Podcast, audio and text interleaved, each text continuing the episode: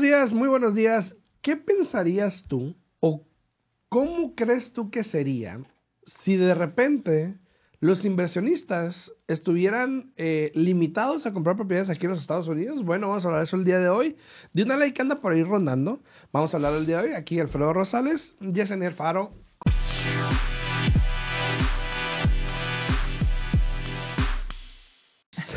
buenos días, estamos aquí otra vez en vivo. Buenos días, Yesenia. Buenos días, buenos días, ¿cómo estás? Yo este hoy amanecí un poco más ronca de lo normal, de por sí tengo la voz ronca, pero este es el tiempo, es la temporada Sí, de que la gente pasa. se enferma y este Y ya te ven y apenas- COVID. para todos los que no ya sepan, te ven y COVID. para todos los que no sepan, apenas ayer finalmente después de tres semanas de batallar con una corona, traía yo la cara hinchada las últimas Sí, y es que se aquí. creía la reina, entonces le pusimos una corona. Sí, pues, ¿no? Eh, anda- no sé si se recuerdan que andaba bien abrigada, bien cubierta, porque traía la cara hinchada de que... Un, un, un rollo, un rollo, ¿no? Finalmente ya me pusieron la corona ayer y ya más tarde ayer empecé con una tosecita y hoy amanecí más ronca. Para mí que fue el doctor. ¿eh? Ayer andaba, ayer trayendo escalofrío, me sentía tan mala en la tarde.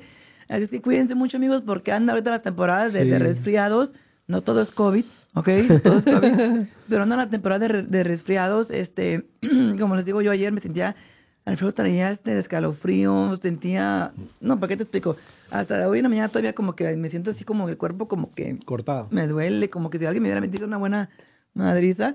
Pero aquí andamos. Buenos días, buenos días, Alfredo. Saludos. ¿Y tú cómo estás? Bien, bien, bien. Muy buenos días a todos. Eh, buenos días, espero que lo estén pasando bien. Vamos a hablar un poquito de esto. Ayer lo mencioné en mis otras redes sociales también, donde estábamos hablando de eh, una propuesta del gobierno actual de Biden, de la administración Biden, que quiere de alguna manera eliminar a inversionistas que puedan seguir comprando propiedades aquí en Estados Unidos. Yo digo que todo depende eh, si le ponen un límite, no que los corten completamente, ¿no? Eh, es algo muy complicado, es algo muy complicado porque pues realmente, ¿por qué los van a castigar si ellos han sabido cómo hacerle y ese, ese es su negocio, su trabajo? Pero al mismo tiempo, en la temporada que estamos ahorita, donde tenemos una escasez de propiedades, Sí. pienso que no es justo que una persona tra- que trabaja día a día para luchar, para lograr la meta de comprar su casita, que no pueda porque viene un inversionista y se la quita. Sí, bueno, se dice, se dice, lo que estaba leyendo es esto, ¿no? La propuesta dice que quieren obligar a estos hedge Ahora, ¿qué es un hedge fund? Para los que no saben qué son los hedge funds.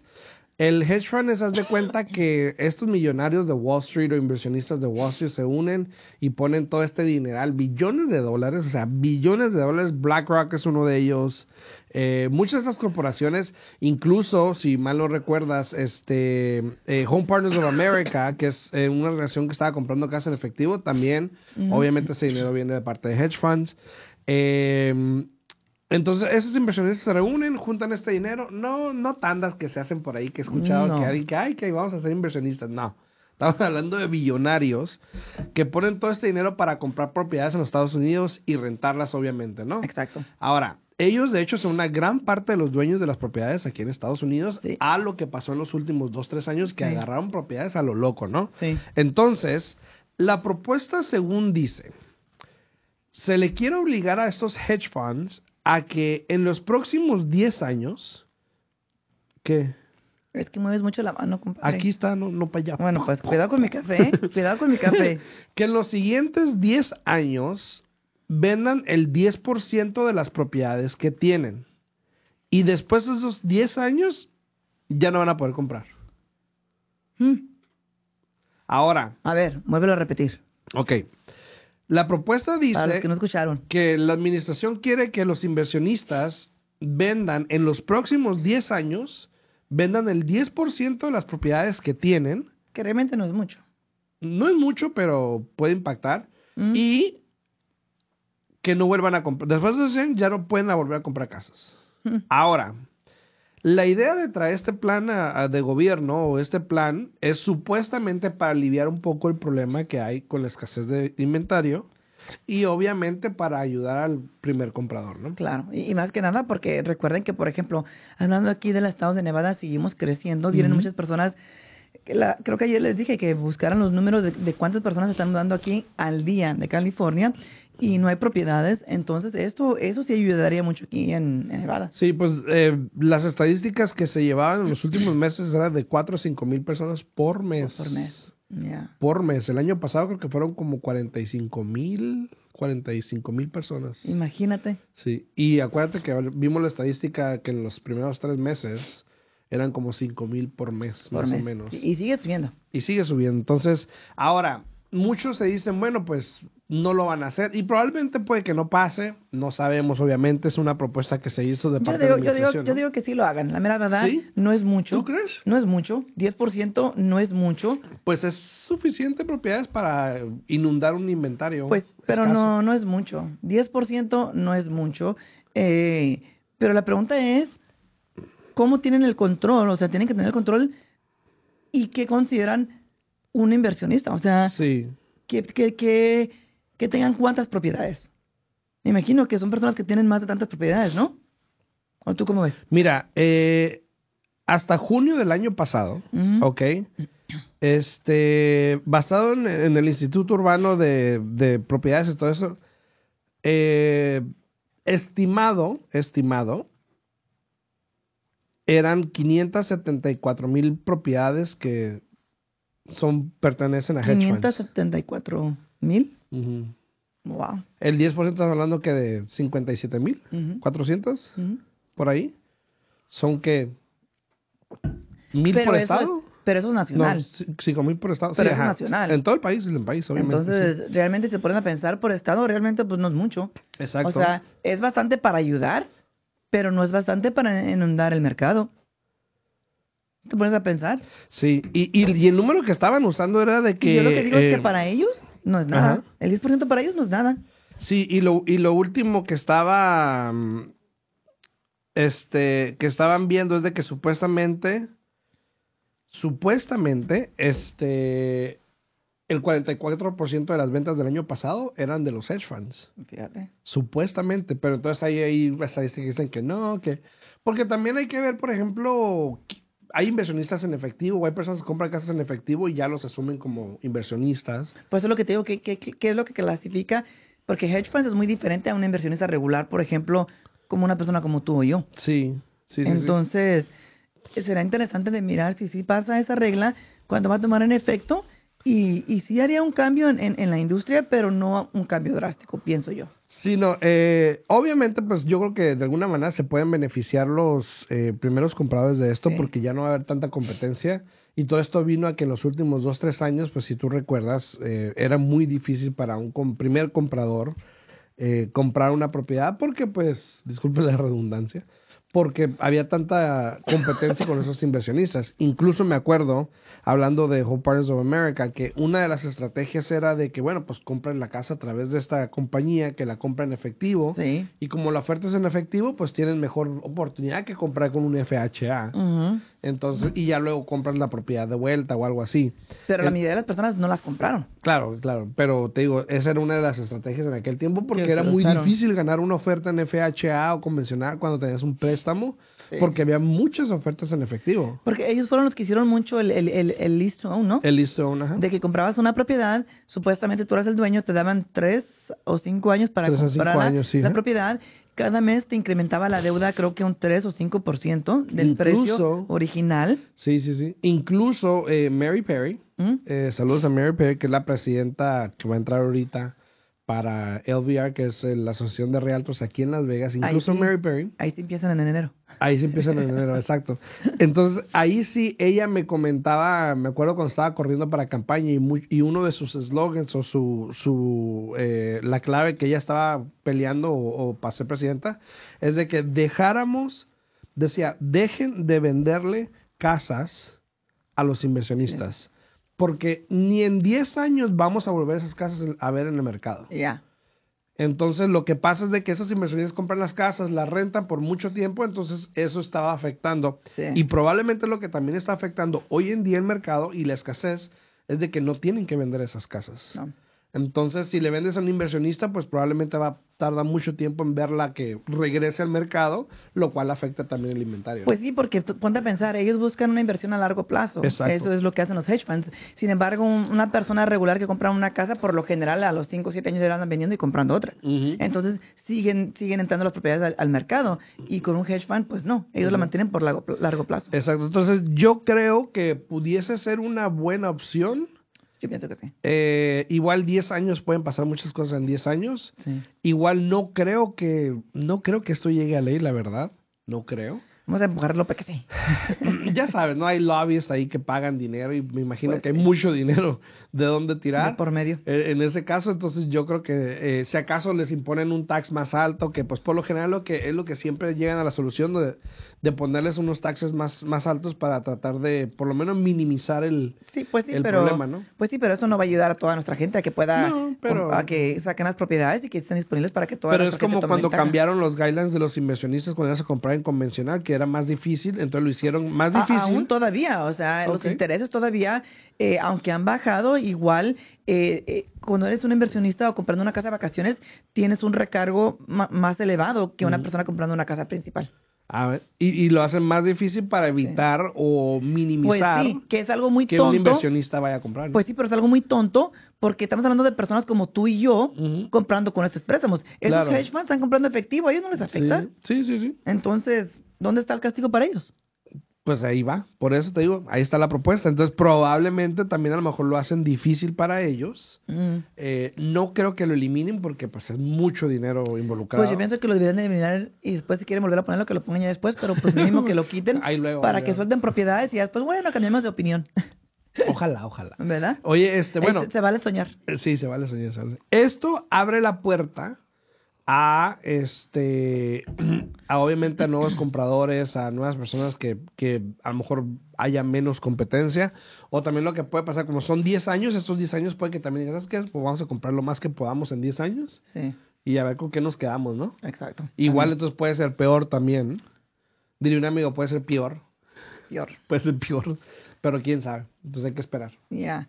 No, y, y la cuestión sería, ok, tienen que dejar 10%, 10% pero también, ¿cómo dictas dónde van a dejar ese 10%? Porque esas personas tienen propiedades en todos lados de Estados Unidos. Sí. Entonces, ¿dónde van a soltar es- ese 10% si es que llega a pasar esa ley? Puede que aquí en Nevada ni siquiera toque nada, puede que, que en Miami no toque nada, puede que en California no toque nada, todo depende. O sea, es, es- es un- es una ley que quieren sacar que está muy, como decimos en inglés, muy vague, ¿no? O sea, Sí, sí, sí. no, no han dicho realmente mucha información porque potencialmente, como dijo aquí mi compañero Alfredo, tal vez ni, ni pase, pero este pues hay que ser optimistas, hay que, que pe- pedir y, y mirar a ver si pasa porque eso sí va a ayudar a muchas Pídale a personas. Santa Claus ahorita que les traiga, que les traiga eso. Ahora, eh, bueno, es- eso lo leí ayer y dije, bueno, vamos a hablar de eso porque es controversial porque hay gente que igual está de acuerdo, hay gente que no. Ah, pero pues a la final yo creo que sería un buen impacto, ¿no? Entonces Sí. vamos a ver qué pasa. Hoy en día eh, ya con los intereses como han bajado, la actividad ha subido obviamente. Eh, ayer entramos en contrato en otra propiedad, este, no estaban dando tanto como antes De gasto de cierre. de gastos de cierre, pero aprovechamos una oportunidad ahí. Este, ah, ayer, gracias a Dios, cerró una clienta también con un programa de asistencia. Sí, agarró 15 eh, mil dólares. 15 mil dólares también, entonces, todavía hay dinero para los programas. Sí, ¿Qué toda- ahorita? Todavía hay dinero y ya sacaron la ley que, que no me permitían decir, ¿te acuerdas? Ah, ya puedes decirlo. ya la podemos Ya, decir. nos vale, ya, nos vale, ya ya, ¿verdad? El, el, el programa del Home is Possible, eh, que te da una asistencia, hubo cambios, hay cambios, más ratito pongo algo ahí en, en redes sociales, hubo cambios porque ahorita nada más te daban o el 2 o el 4% de asistencia, eh, lo van a cambiar al, creo que al 2, 3, 4 y 5% como estaba anteriormente. Pero ya no te lo van a perdonar. Sí o sí lo vas a tener que pagar de regreso. Ah. El de 15 mil todavía tiene Digo, fondos. Sí. El, el- el de 15 mil todavía tiene fondos. eh, ya son muy limitados porque queda muy poco para ayudar a familias. Pero ese sí todavía sigue con el mismo reglamento que después de diciembre de 2026 te lo perdonan. Todo. A los 15 mil. Ah, ah, bueno. Pero los demás, los otros que, el que te da del 2 al 5%, ese ya no, va- ya no te lo van a perdonar. Tienes que pagarlo de Y regreso. no es prorated tampoco, o sea, todo. Igual que la culinaria. Correcto. Ah, su ley. Entonces, ahí está. O si no te lo perdonan, no puede ser prorate. Sí, pues sí. Discúlpenme. Discúlpenme. Pero sí, ya ahorita obviamente hay más actividad. Pero sí, igualito que la culinaria, pues sí, porque la sí, culinaria sí. te da fondos, pero fíjate, en este caso, en este caso la culinaria sería mejor, porque la culinaria no impacta tu interés y te dan el dinero y después lo, re- lo regresas, donde acá con este programa sí impacta tu interés.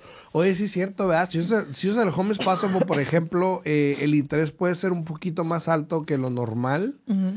Eh, igual lo, lo tienes que pagar. igual va. Sí. Ya, Pero ya, no ahora- es un, ya no es un beneficio entonces, Pues ¿no? sí, sí es beneficio, te voy a decir por qué. A ver. ¿Quién te va a prestar dinero Sí, sí. sin cobrarte Sí. intereses? Mi mamá, la Oh, chona, sí. la chona. Nadie te va a prestar dinero sin cobrarte intereses. Sí. Entonces todavía eh, mírenlo de esa manera, o sea, te están dando, te están abriendo la puerta para que tú puedas comprar tu casa, es que tú no puedes ahorrar e- ese dinero que copas para el enganche de la propiedad, no te cobran intereses, pero el momento que tú refinancies, el momento que tú vendas, tienes que regresar ese dinero. Yep. Y creo que también en el momento que tú, creo que también en el momento que tú este, decides mudarte también de esa casa. Oye, me quedé, me quedé pues. anonadado. Entonces, por ejemplo, por ejemplo, si tú tienes esta casa, la compraste con el programa de asistencia y vives ahí por dos años, pues compras otra, Ajá. te van a cobrar el dinero. Porque te mudaste a la Ah, casa. Ajá. Claro. Aunque no la vendas, aunque no la refinancies, pero la manera que ellos se dan cuenta, ¿Y si no te mudas? cosas- ¿Y si no te mudas y compras una inversión? no, pues no. Ah, bueno. La manera, y la, manera que ellos se dan cuenta es cuando ustedes Los hacen, la- impuestos. hacen los impuestos, porque están conectados con el IRS. Entonces, cuando ustedes van y hacen los impuestos y pongan otra dirección, ahí es donde ellos se dan cuenta. Ah, ven, ven, ven, aplíquense, aplíquense. Oye, algo muy importante hablando de impuestos ahorita que me acordaste. Eh, ya viene la temporada de impuestos, ¿ok? Así que tú, tú, tú, tú, que eres eh, self-employed. que- Trabajador independiente. inde- ajá, trabajador independiente. O, Que ganas cash, dueño de negocio, como lo quieras ver. o que eres dueño de, de múltiples propiedades. Ajá, o dueño de múltiples propiedades. Y estás pensando comprar a lo mejor en este futuro, o en este año, lo que sea, una propiedad. O quieres ver cómo hacerle para que puedas hacerlo. Siempre que, antes de que hagas sus impuestos, yo siempre sugiero, habla con Yesenia. y vean la situación, vean qué quieren comprar para que hagan sus impuestos bien. Sí. ¿ok? Porque de esta manera te vas a evitar muchos problemas o evitar esperarte otro año porque lo hiciste mal y no quieres hacer una enmienda. Entonces, checa con Yesenia para que veas bien la declaración que tienes que hacer. Eh, y también te ha tocado ver impuestos como que malucos, ¿no? Mal hechos, ¿no? Sí, desafortunadamente, eh, la mayoría del tiempo el cliente realmente no sabe ni qué le ponen en los taxes, la verdad. Sí, sí, no sí. sabe ni qué le ponen en los taxes. eh, y ya cuando quieren calificar para comprar una casa o una, cuando trabajas por tu propia cuenta, el, tú dices, no, pues yo gané como 80 mil, pero cuando agarramos el tax, realmente nada más ganaste como 12 mil. Y es un impacto muy drástico porque no vas a calificar ni para una bicicleta. Eh, y cuando eres dueño de propiedades, que no les ponen las rentas en los Mm, taxes. también. Entonces, ¿qué pasa ahí? Si tú eres dueño de, de- de varias propiedades y no los reclamas en los taxes o los reclamas pero no reclamas la renta por completo, tienes que calificar con el pago de esa casa, el pago de la casa que vas a comprar y, y potencialmente el pago de la casa donde tú vivas en ese momento, dependiendo Sí. del préstamo que vas a adquirir. ¿No? Entonces hay que tener mucho cuidado con, con los impuestos. Ya estamos a la vuelta de la esquina de temporada de impuestos. Es muy importante que hablen con su prestamista para que los pueda orientar y para que se aseguren de que hagan los taxes de una manera correcta, ¿no? Así es. Entonces, si tienen una pregunta, pues llámenle a Yesenia. Sí, claro que si tienen preguntas, eh, y específicamente ahorita que estamos hablando de la temporada de impuestos, si tienen preguntas, si quieren que les demos una buena orientación, asegurarnos que hagan los taxes correctamente, llamen a mi oficina al 702-310-6396 y con mucho gusto les podemos ayudar. La mejor manera es de que la persona le prepare el impuesto, que no lo traigan, nosotros lo repasamos con ustedes para que ustedes miren qué fue lo que están reportando, para asegurarnos que es realmente lo que ustedes saben que están reportando. Y a lo que se refiere es de que les hagan una preparación sin mandarla. Si mandar a la IRS. O sea, nada más como un estimado, por ejemplo, se revisa, luego regresan con la persona, le dicen los cambios o lo que hay que hacer y luego se manda. Exactamente. Entonces, porque no vayas a mandarla y luego la traes. ¿no? Entonces. No, y es importante que hagan los impuestos rápidamente, porque recuerden que una de las cosas que tenemos que hacer del lado del préstamo es de que tenemos que verificar esos impuestos, ¿no? Entonces, desde cuando ustedes mandan esa declaración al IRS, el IRS meses. se demora, creo que de seis, mínimo de seis a ocho semanas para poder procesar el impuesto. Exacto, entonces este, hay, que, hay que checarlos bien. Si tienen alguna pregunta, pues nos pueden hablar, ya sea a mí, al 702-374-7457, o también le pueden hablar a ¿A Yesenia. ver, tres o cuál? 702-374-7457. Sí, sí, sí. O le hablar a Yesenia al 702-310-6396. Ándale, ya se lo aprendió. Es- Claro que más sí. ese que el mío. Sí, se- pueden comunicar conmigo. Pues, Pero, Yesenia, ¿sabes por qué? Porque no te llamas tú solo. Sí. O sea, pero si te pueden comunicar a mi oficina al 702-310-6396. Y amigos, aprovechen porque todavía hay fondos disponibles con el programa de, del Home is Possible. Todavía tienen para de los 15 mil dólares. Esa nueva ola que se viene, o esa nueva versión del Home is Possible del 2 al 5%, también el Wish todavía tiene fondos, la culinaria todavía tiene fondos. El Wish entonces, todavía tiene fondos. todavía tiene Oye, fondos. pero Wish si tiene fondos, se acaban ya ahorita a fin de año, ¿no? Y Creo- ya hacen nueva fondo para abril, ¿no? o lo siguen creo- corriendo. No estoy segura, necesito preguntarle cómo va a funcionar este año, porque como fue un año muy diferente, Sí. no estoy segura, pero eh, eh, lo que se utilizó este año va a tener un impacto para los fondos que van a recibir Exacto. para ahora, para abril. Puede que agarren menos porque no se usaron los fondos. Lo más, lo más normal y seguro es de que van a agarrar Pero pues menos. que pongan excusa de que el interés. Pues sí, pero pues tú sabes que Bueno. uno puede decir misa, pero pues no, importa, los reglamentos son los reglamentos, lo que ellos digan, entonces, pero igual aprovechen, los programas están ahí. Ahora, quiero, ya se nos va a acabar el tiempo, pero quiero aclarar algo rapidito, ¿no? Acláralo, acláralo. Ni yo ni Alfredo le estamos diciendo a todo el mundo que, que es buen momento para comprar, que tienen que comprar ahorita. No. Tanto Alfredo como yo siempre les hemos dicho que esto va a ser diferente para cada persona, porque la situación de cada persona es completamente diferente. Nosotros estamos aquí para darles la información actualizada y para que ustedes puedan determinar si es un momento para ustedes, sí o no. ¿Quién- Obviamente, ¿Quién te hizo molestar? Nadie me hizo molestar, pero, pero ya ves que veces los comentarios que ponen las Ah, personas. sí, Ay, ustedes los realtors. Primero, yo siempre les digo, bueno, yo ni siquiera soy realtor, pero bueno, ¿verdad? Este, ya ves que dicen, ustedes los realtors siempre quieren y siempre dicen que es un momento para comprar y que uno Sí, tiene que comprar. Sí, sí, sí, sí.